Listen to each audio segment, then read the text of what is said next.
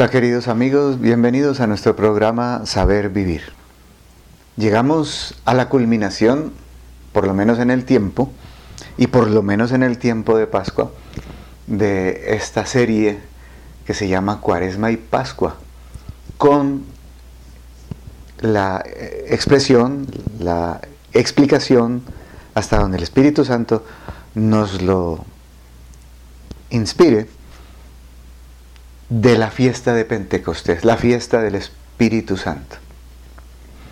Decía que llegábamos a la culminación, pero entre comillas, porque el Espíritu Santo, como lo explicamos en programas anteriores de esta misma serie, es el que, gobierna, digámoslo así, todo el tiempo ordinario, esas 34 semanas del tiempo que por no ser tiempo especial, como la Pascua, como la Cuaresma, como la Navidad y como el Adviento, se llama tiempo ordinario. Son 34 semanas, a veces 32, a veces 33, o 32 y media, 33 y media, 31 y media a veces, eh, en los cuales el protagonista es el Espíritu Santo.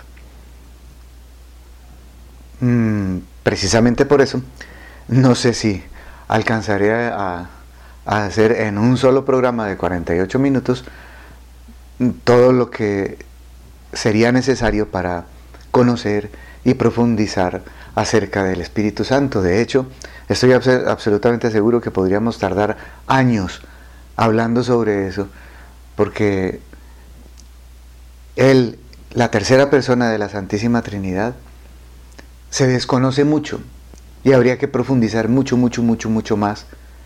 No solamente porque algunas personas lo desconozcan, sino porque el ahondamiento, la profundización que debemos realizar para conocer a esta persona de la Santísima Trinidad, el Espíritu Santo, sería infinito. Sean pues bienvenidos.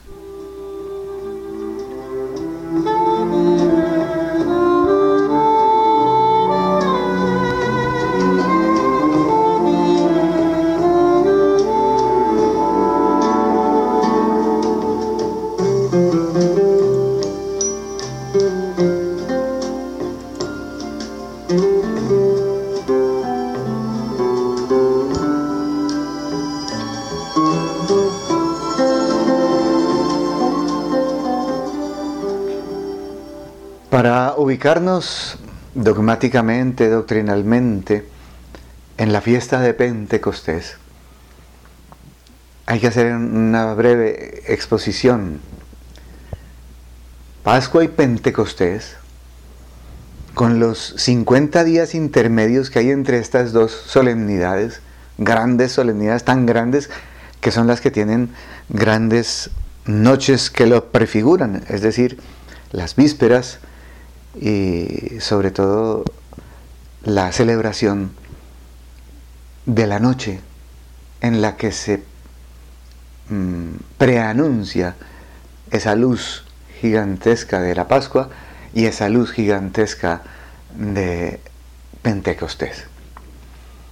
Esos 50 días intermedios entre estas dos solemnidades grandísimas se consideraban como una sola fiesta continuaba a la que llamaban cincuentenario.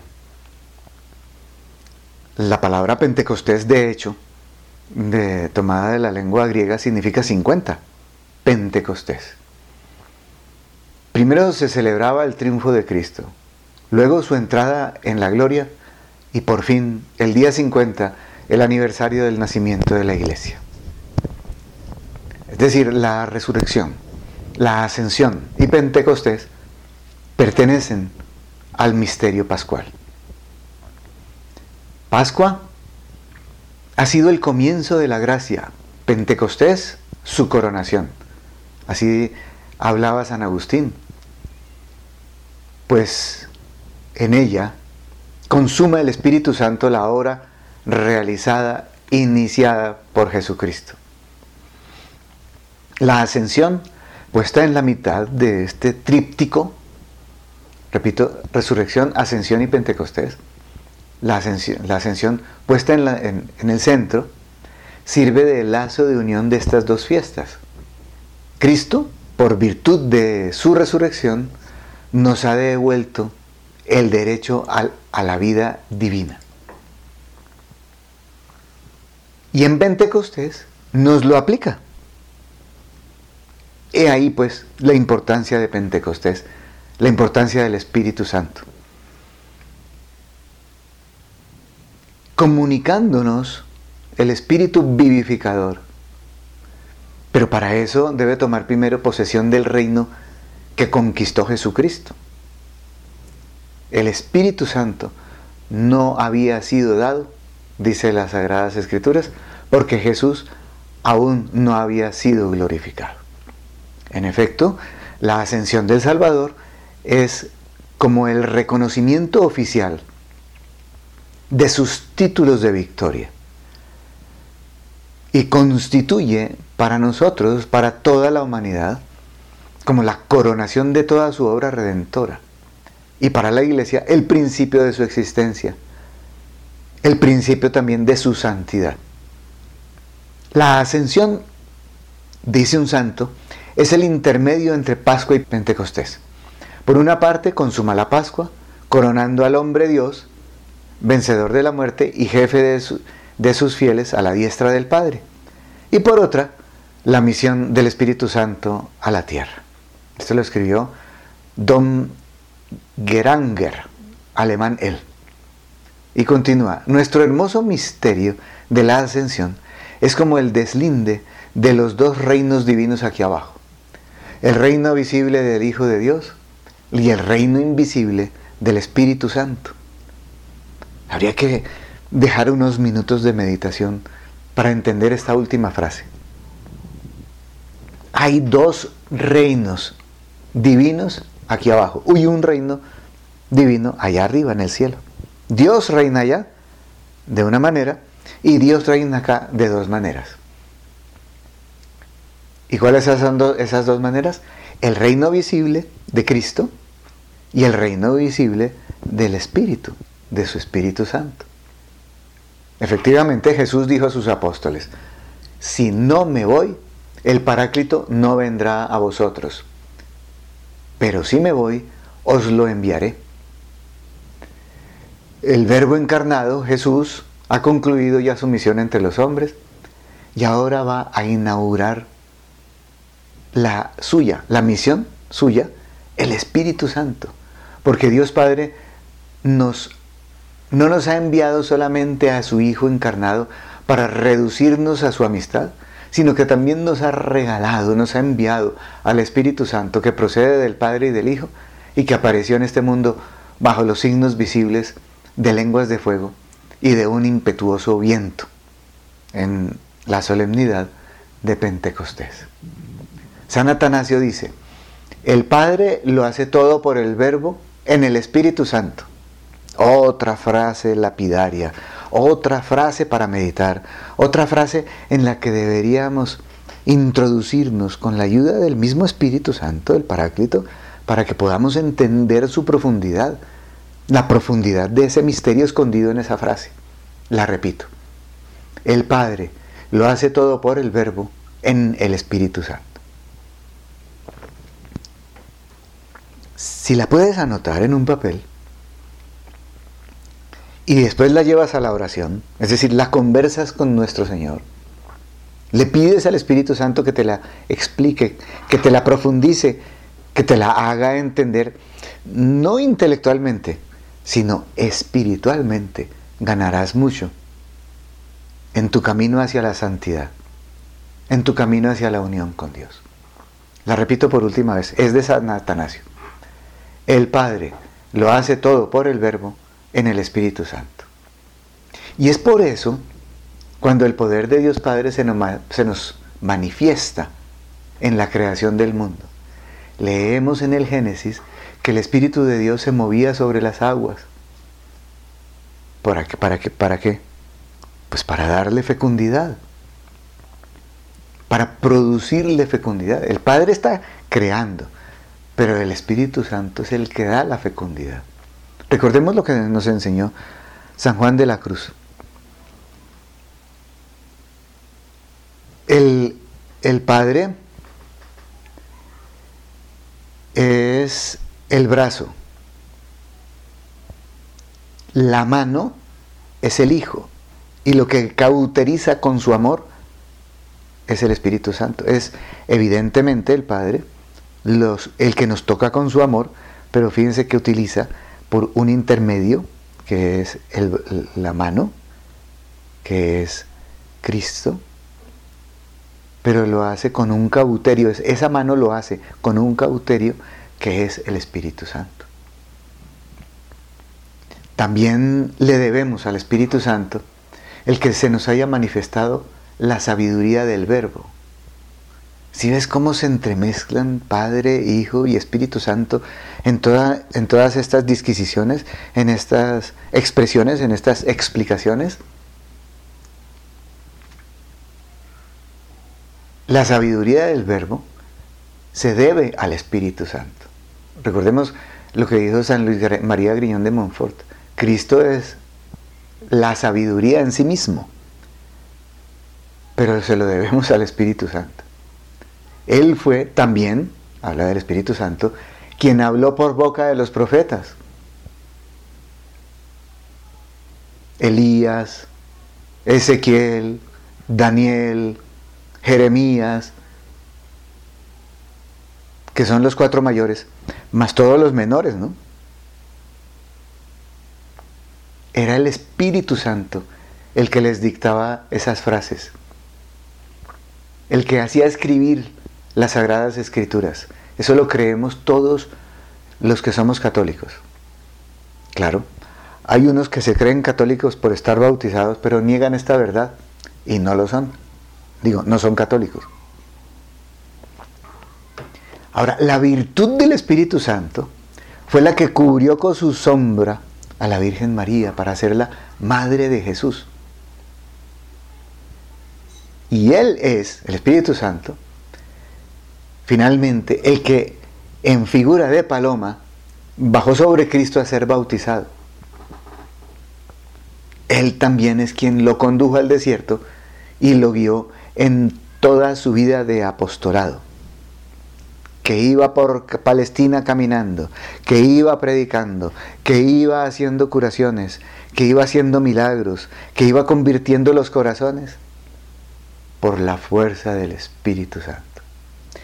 Pero sobre todo, este Espíritu de Santidad es el que inaugura un imperio,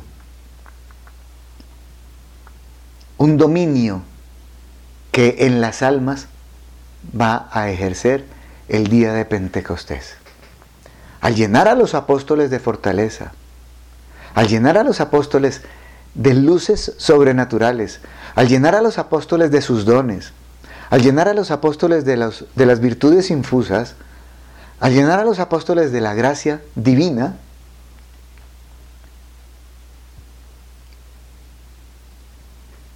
es este espíritu con que la iglesia es bautizada. Primero en el cenáculo, su soplo vivificado viene a dar vida al cuerpo místico de Cristo, organizado por Jesús después de su resurrección. Por eso había dicho el Salvador a sus discípulos al soplar sobre ellos, recibid el Espíritu Santo. Fíjense, ahí sigue, a quienes perdonéis los pecados, les quedan perdonados. O sea que el Espíritu Santo está ahí también. Es Cristo quien perdona, pero y Cristo quien da esa autoridad a todos los sacerdotes pero es por y en el Espíritu Santo. Y esto mismo siguen haciendo los sacerdotes cuando administran el bautismo. No solamente en la, en la confesión, en el bautismo a los adultos se les borran todos los pecados de su vida pasada. También en la confesión, en el sacramento de la reconciliación, se les perdonan los pecados a las personas que se confiesan. Antiguamente, sobre el altar, el altar sobre el bautisterio, se, se, solía colgar una paloma de oro o de plata, imagen del Espíritu Santo, que fue el que se posó sobre Jesús el día de su bautismo. Entonces, por eso, Antiguamente se ponía una paloma o, en las paredes o en, el, en, la pila bautismal o en el bautisterio por, por fuera de la pila. Y en las paredes se veía representada la creación y el Espíritu de Dios fecundando las aguas. Lo mismo que estábamos diciendo anteriormente. En el aniversario de la promulgación de la ley mosaica sobre el Sinaí, también para los cristianos es el aniversario de la institución de la ley nueva, en el que se nos da no ya el espíritu de siervos, sino el de hijos adoptivos, el cual nos permite llamar a Dios Padre. Eso lo dice San Pablo. Es el Espíritu Santo el que nos hace ver como Padre a Dios. No sería posible para nosotros ni siquiera decir Señor, Señor, sin la fuerza del Espíritu Santo. El Espíritu Santo está en todas partes, está en toda nuestra vida, está desde que fuimos bautizados, está desde la creación del mundo, se cernía sobre las aguas, dice el, Génesis. Pentecostés, esta fiesta que estamos celebrando, no celebra solamente la llegada del Espíritu Santo, su advenimiento, sino también la entrada de la iglesia en el mundo divino. Porque como dice San Pablo, por Cristo tenemos entrada en el Espíritu para el Padre. Juan 3 nos dice, el que no renazca en el Espíritu Santo no puede entrar en el reino de Dios. Esta festividad pues nos recuerda nuestra divinización en el Espíritu Santo. San Ireneo y, San Clemente Alejandrino dicen, así como la vida corporal proviene de la unión del cuerpo con el alma, así la vida del alma resulta de la unión del alma con el Espíritu de Dios por la gracia santificante. Qué maravilla de palabras. Nuestro, nuestra vida, vida terrenal es la unión de nuestro cuerpo con nuestra alma. Pero nuestra vida espiritual es la unión de nuestro cuerpo con el Espíritu Santo. Por eso somos criaturas nuevas. Por eso desechamos el hombre viejo, como decía San Pablo. Y todo lo hace el Espíritu de Dios por la gracia santificante, terminan diciendo San Ireneo y Clemente Alejandrino. El hombre recibe la gracia por el Espíritu Santo, escribe Santo Tomás en la Suma Teológica, a los que les gustan las citas está suma primera, secunde, número 112. En fin, es tanto, es tan profundo, es tan intenso, es tan maravilloso todo esto que es necesario meditar. Meditar por unos momentos todo lo que hemos expuesto hasta este momento.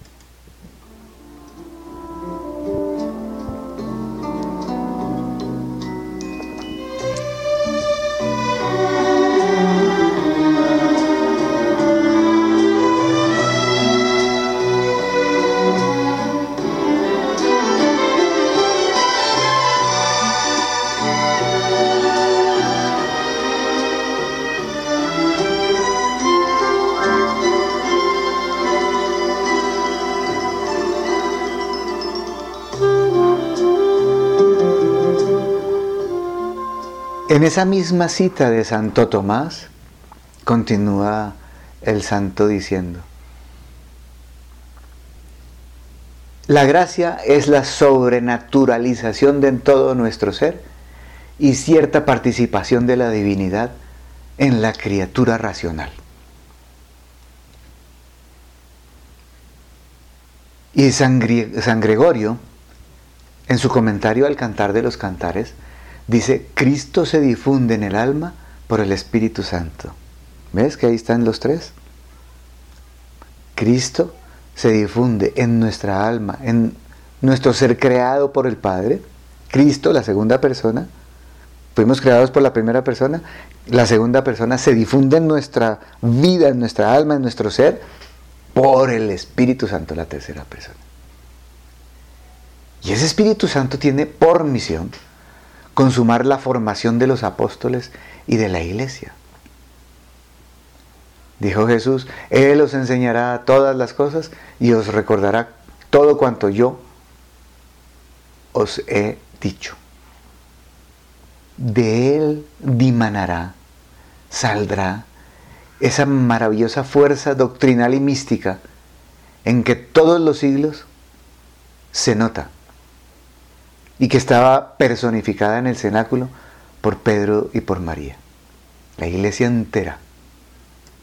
Pedro el que manda, María, podríamos decir, su alma. El Espíritu Santo que inspiró a los sagrados escritores garantiza también al Papa y a los obispos, agrupados en, en torno a sí mismo, el carisma de la infalibilidad doctrinal, mediante el cual podrá la Iglesia docente continuar la misión de Jesús. Docente significa, viene de docencia, enseñanza. Y Él, el Espíritu Santo, es quien presta eficacia a los sacramentos instituidos por Jesucristo. Padre, Hijo y Espíritu Santo, un solo Dios verdadero, que actúa de esas tres maneras maravillosas.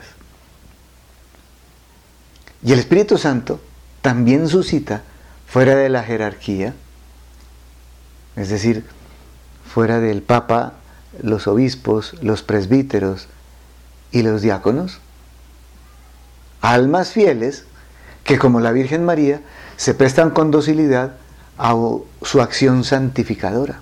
Tú también. Si te dejas manejar por el Espíritu Santo, serás santificado por Él y Él se servirá de ti para santificar a otros.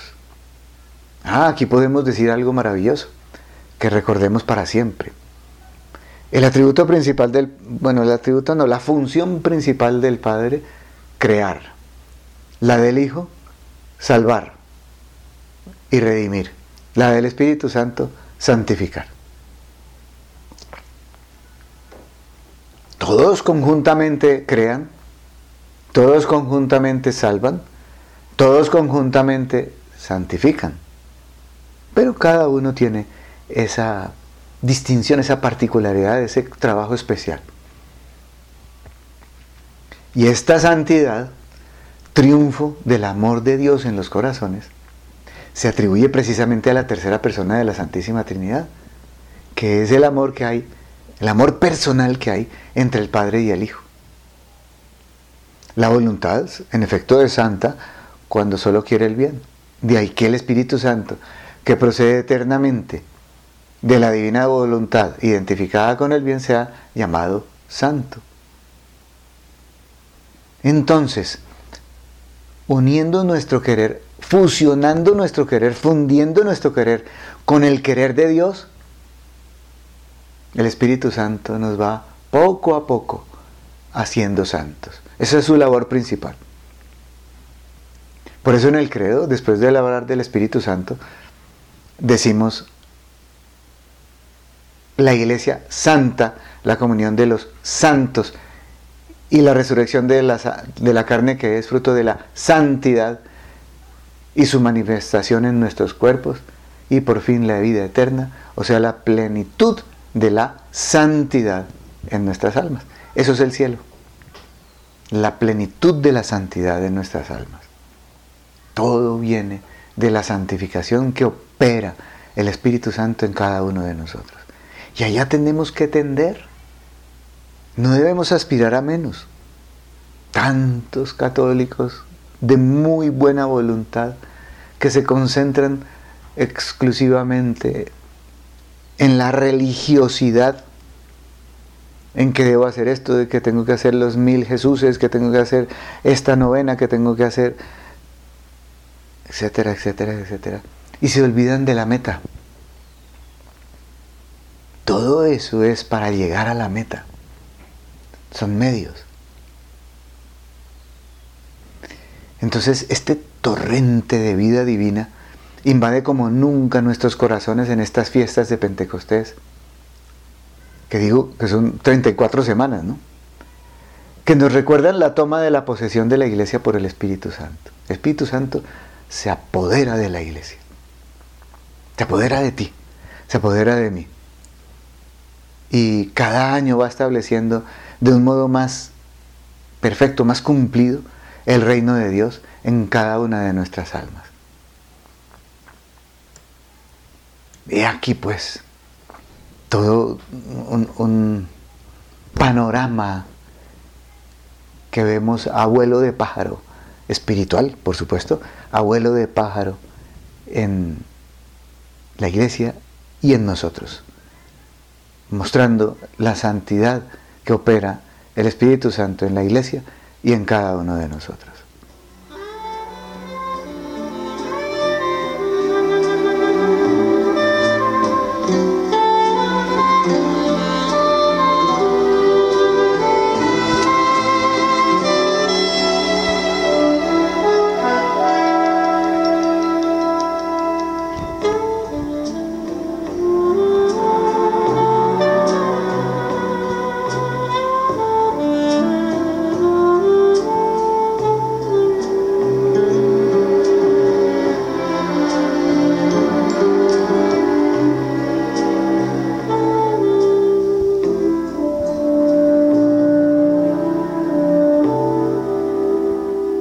Esta es, pues, la exposición dogmática sobre Pentecostés, sobre la solemnidad maravilloso que tiene su propia vigilia, como decía anteriormente, como también tiene su propia y gigantesca vigilia, la Pascua, las dos vigilias más importantes del año litúrgico. Pero ahora veamos la exposición histórica, que quizá nos la conocemos mm, más fácilmente todos. Jesús, antes de subir a los cielos, habían cargado a los apóstoles que no se alejaran de Jerusalén, sino que esperaran allí la promesa del Padre, o sea, la efusión del Espíritu Divino. De ahí que al volver esos 120 discípulos del Monte de los Olivos, recluidos en cenáculo, perseveraron todos juntos en oración con las mujeres y con María, la Madre de Jesús. Después de esta novena que habíamos explicado hace dos programas, que es la novena de las novenas, la única novena bíblica de la que nacieron todas las demás novenas, después de esta novena, la más solemne de todas, tuvo lugar el suceso milagroso que coincidió por providencia divina el día mismo de la Pentecostés judía para esa Pentecostés de los judíos, para esa celebración judía, se estaban, eh, se, reunieron en Jerusalén millares de judíos, nacionales y extranjeros, que afluyeron a celebrar ese día muy grande y santísimo. Así lo llama el Levítico 23-21. Estamos hablando del el Pentateuco, de los primeros libros de la Biblia ya se hablaba así, ese día muy grande y santísimo. Era como la preparación para la celebración cristiana. Pero ellos celebraban el aniversario de la promulgación de la ley sobre el Sinaí, cuando, cuando Dios le entregó a Moisés las diez tablas de la ley, las, dos tablas en donde estaban contenidos los diez mandamientos de la ley de Dios. Por eso, todos los que llegaron allá fueron testigos de la bajada del Espíritu Santo. Eran como las nueve de la mañana cuando, dice así, el libro divino, de repente sobrevino un estruendo del cielo como un recio vendaval, y se les aparecieron lenguas repartidas como fuego que reposaron sobre cada uno de ellos. Y se vieron todos llenos del Espíritu Santo, comenzando a hablar en otras lenguas a impulsos del Espíritu Santo. Qué deseable experiencia. Qué maravillosa vida empezaron a vivir los apóstoles en ese entonces. y los discípulos y las mujeres, todos los que estaban allí. Se revistió la iglesia de la virtud de lo alto. Y comienza ya en Jerusalén la empresa de evangelización que Jesús había encomendado. Pedro, cabeza del apostolado, empieza a hablar a la multitud y se convierte, ahora sí como lo había preconizado Jesús, en pescador de hombres. Ya antes era pescador de peces, ahora es pescador de hombres. Y por primera vez que echa las redes, da casi 3.000 neófitos a la iglesia naciente. 3.000 nuevos bautizados, 3.000 nuevos cristianos, 3.000 nuevos miembros de la iglesia del cuerpo místico de Cristo. ¡Qué eficacia! Si se que habían quedado aterrados de la pesca milagrosa de Jesús en el lago de Genezaret, 153 peces grandes, ¿cómo será la alegría de los ángeles en el cielo? Cuando este hombre predica por primera vez y casi 3.000 se bautizan y se convierten. Esas lenguas de fuego simbolizaban la ley del amor. El amor es fuego he venido a traer a la tierra y qué he de querer sino que arda, decía Jesús. La ley del amor, de ese fuego, lenguas de fuego, será propagada por el don de lenguas y al encender los corazones los alumbra y los purifica. Los días siguieron, se reúnen los doce apóstoles en el templo en el pórtico de Salomón y a imitación de Jesús, nuestro Maestro Divino, predican el Evangelio, sanan enfermos y empieza a crecer pronto el número de varones y de mujeres que creyeron en el Señor. Después, al desparramarse los apóstoles por Judea, anunciaron a Cristo y llevaron el Espíritu Santo a los samaritanos y después a los gentiles, el mundo entero. No tenían fronteras, y por eso tú y yo, que vivimos al otro lado de Jerusalén en el mundo, fuimos bautizados. Es el Espíritu Santo el que nos conquistó. Fue el Espíritu Santo el que nos bautizó. Fue el Espíritu Santo el que hizo que tú y yo tuviéramos la dicha de saber la verdad. Habíamos fallado, estábamos condenados y ahora por esas aguas que representan al Espíritu Santo en nuestro bautismo, somos restituidos a la gracia, de nuevo hijos de Dios, y ahora tenemos las puertas del cielo abiertas. Qué dicha, qué alegría. Y todo esto fue producido por el Espíritu Santo en nuestras almas. ¿Qué más podemos decir?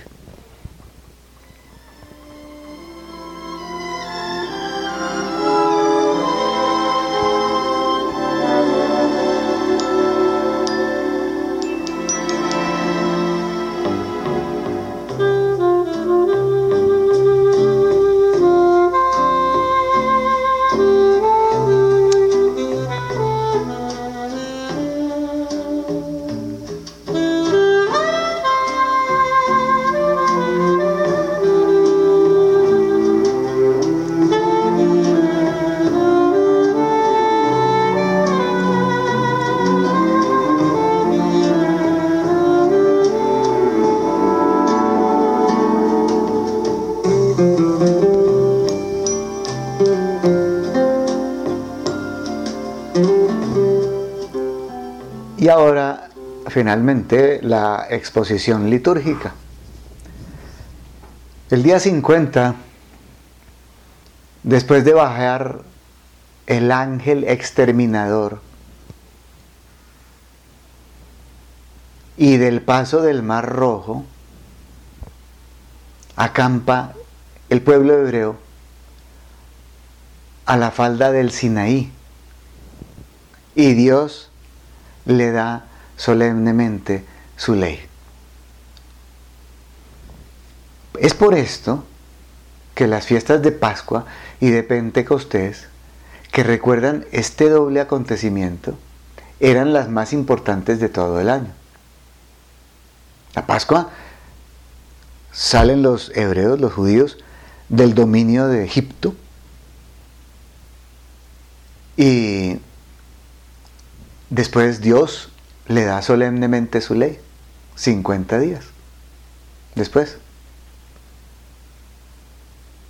600 años después, se señalaba la fiesta pascual por la muerte y resurrección de Jesucristo y la de Pentecostés por la venida del Espíritu Santo sobre los apóstoles. Aquí se ve la mano divina que va preparando el terreno de las mentes judías, de las almas judías, para que acojan el cristianismo, para que se hagan cristianos. Por eso repito y repetiré siempre que la nuestra se llama la religión judeo-cristiana. Y esto no es mío. Esto es doctrina oficial de la Iglesia Católica. Ambas fiestas, pues la Pascua judía, que ahora es la Pascua de la muerte y resurrección de Jesús, y Pentecostés, que ahora es la venida del Espíritu Santo sobre los apóstoles, pasaron a ser cristianas, siendo las más antiguas de todo el ciclo litúrgico. y el ciclo litúrgico le debe precisamente su origen a estas dos fiestas. Se las llama Pascua Blanca y Pascua Roja. Pentecostés es la fiesta más grande del año después de la resurrección. De ahí que tenga vigilia actualmente. Y tuvo octava privilegiada. En, hubo, hubo, no recuerdo exactamente, pero creo que fueron unas cinco eh, fiestas, se llamaban en esa época, ahora se llaman solemnidades, eh, fiestas importantísimas. Me acuerdo del Corpus Christi, la de la Pascua, la del Espíritu Santo, Pentecostés. También recuerdo la del nacimiento de Jesús, la natividad de Jesús el 25 de diciembre y alguna otra que se me escapa en este momento de la cabeza. Ahora ya no quedaron sino dos, Pascua y Natividad de Jesús. Pero Pentecostés tenía su octava en esta fiesta, solemnidad, a propósito, dejo claro, la solemnidad es más importante que la fiesta. En la solemnidad hay, como en los domingos, tres lecturas, dos, dos y el Evangelio, gloria y credo. Mientras que en las fiestas solamente hay dos lecturas, Evangelio y primera lectura, y gloria. No hay credo. Lo mismo que estoy diciendo de la Eucaristía vale también para la celebración de la liturgia de las horas o el oficio divino, que tienen unas pequeñas diferencias entre la solemnidad y la fiesta. Estamos hablando entonces de solemnidad y cierro el paréntesis para seguir adelante. Eh, Decía que en la celebración del, de, Pentecostés se leen en los Hechos de los Apóstoles y, en toda la celebración de la, de la Pascua, porque es la época de la fundación de la iglesia que vemos ahí historiada. En la misa del día de Pentecostés y en su octava, cuando había la antigua ley y la nueva, las escrituras y la tradición, los profetas, los apóstoles y los padres de la iglesia, hacen eco a la palabra de Jesús en el Evangelio. Todos los santos y los padres de la iglesia que han hablado de esto no hacen sino repetir las enseñanzas que nos deja Jesús y las que nos dejan los, hechos de los apóstoles. Todas esas partes se vienen a juntar como se juntan las piedrecitas de un mosaico presentando ante los ojos del alma un bellísimo cuadro que sintetiza la acción del Espíritu Santo en el mundo a través de los siglos. Qué hermosura, qué belleza. Y para poder todavía resaltar más esta obra primorosa, la liturgia encuadra en medio del aparato externo de sus sagradas ceremonias y los ritos simbólicos. Al sacerdote se lo veía revestido de ornamentos encarnados que, nos recuerdan las lenguas de fuego y simbolizaban el testimonio de la sangre que habrían de dar al Evangelio por la virtud del Espíritu Santo. Antiguamente en algunas iglesias se hacía caer de lo alto, de la bóveda de la iglesia, una lluvia de flores, mientras se cantaba el Veni Santo Espíritus, ven Espíritu Santo. Y hasta se soltaba una paloma que revoloteaba por encima de los fieles. Eh, de ahí el nombre típico de Pascua de las Rosas, dado en el siglo XIII a la solemnidad de Pentecostés. A veces también, para añadir todavía otro rasgo más de imitación escénica, se tocaba la trompeta durante la secuencia, esa secuencia que leeremos hoy, este domingo, recordando la trompeta del Sinaí, o también recordando el gran ruido en medio del cual bajó el Espíritu Santo sobre los apóstoles el día de Pentecostés. Tú y yo, cristianos, debemos respirar este ambiente especial que caracteriza el tiempo de Pentecostés.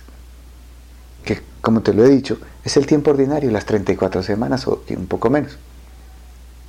Y recibimos una nueva efusión del Espíritu Santo. Y para que nada nos distraiga del pensamiento de este misterio, debemos recordarlo. El verde del tiempo ordinario es la esperanza que nos insufla el Espíritu Santo en nuestras almas para que podamos vivir efectivamente, no solamente afectivamente, sino efectivamente, el ingreso del Espíritu Santo paulatino en nuestras almas que nos va santificando también paulatinamente, domingo a domingo, y si asistimos a misa todos los días, todos los días, y si hacemos oración todos los días, todos los días, hasta que lleguemos a la medida del varón perfecto, dice San Pablo, tú y yo, cada uno con su característica, con su espiritualidad, con su carisma, para que todos conjuntamente conformemos el cuerpo de Cristo, perfecto, tal y como nos quiere nuestro Señor Jesucristo. La intención bien definida de la iglesia es que en estos días leamos y meditemos en cosas relacionadas con este misterio, con este misterio de Pentecostés. ¿Qué más hermosa preparación a la comunión? ¿Qué mejor acción de gracias podrá darse que la de el atento rezo de la secuencia de Pentecostés? Ponle atención. Ponle atención en la misa y aprenderás grandes y profundísimas cosas.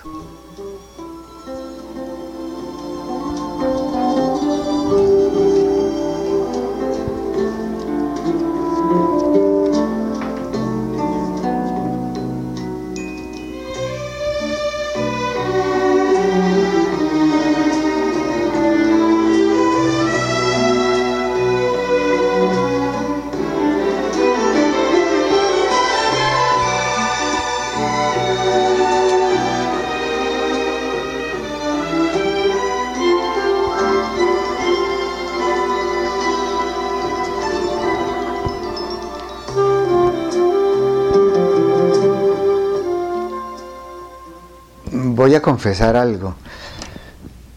Se me quedó entre el tintero una gran cantidad de conceptos sobre el Espíritu Santo y no sé qué hacer.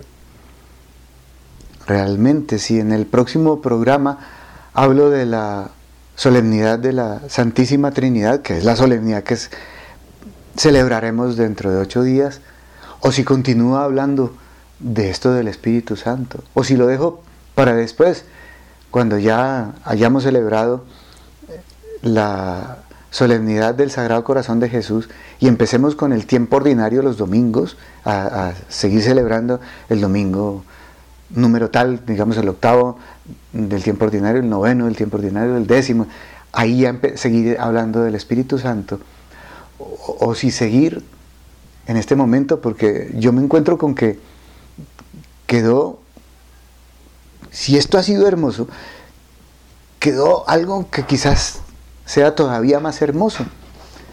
Por ejemplo, tengo aquí unos escritos que le copiaron a Santa María Magdalena de Pazzi Virgen, que habla de las cosas más admirables que hay sobre el Espíritu Santo. Tengo a San Ireneo, tengo a San Basilio Magno, tengo grandes padres de la iglesia hablando sobre el Espíritu Santo y solamente me resta pedir que ores por mí para que el Espíritu Santo me ilumine y me haga tomar la decisión que Él quiera para el próximo domingo. Mientras tanto, quédate sumergido en lo que quiera el Espíritu Santo para ti en estos ocho días. Y, recuerda que mientras más lo invoques, mientras más pidas sus siete dones, sus doce frutos, eso también está entre el tintero, quería hablar sobre los doce frutos del Espíritu Santo. Y, eh, pedirle también las gracias sobrenaturales que te darán las virtudes sobrenaturales o infusas y, y también todas las gracias que necesitas específicas para ti, para tu santidad, para que llegues al grado de santidad tan alto, tan alto, que llegues al grado de gloria en el cielo que Dios previó para ti desde toda la eternidad. Te lo deseo y me lo deseo. Te pido tus oraciones por mí y te ofrezco las mías por ti, por todos los que están escuchando en este momento este programa de Radio María. Lo prometo, para que lleguemos a la medida del amor de Cristo de, que planeó para nuestra desde la eternidad para nuestra alma, para nuestra para nuestro ser. Que así sea. La Virgen María nos ayudará a que esta cuaresma y esta Pascua produzcan el fruto que quería el Espíritu Santo para ti y para mí.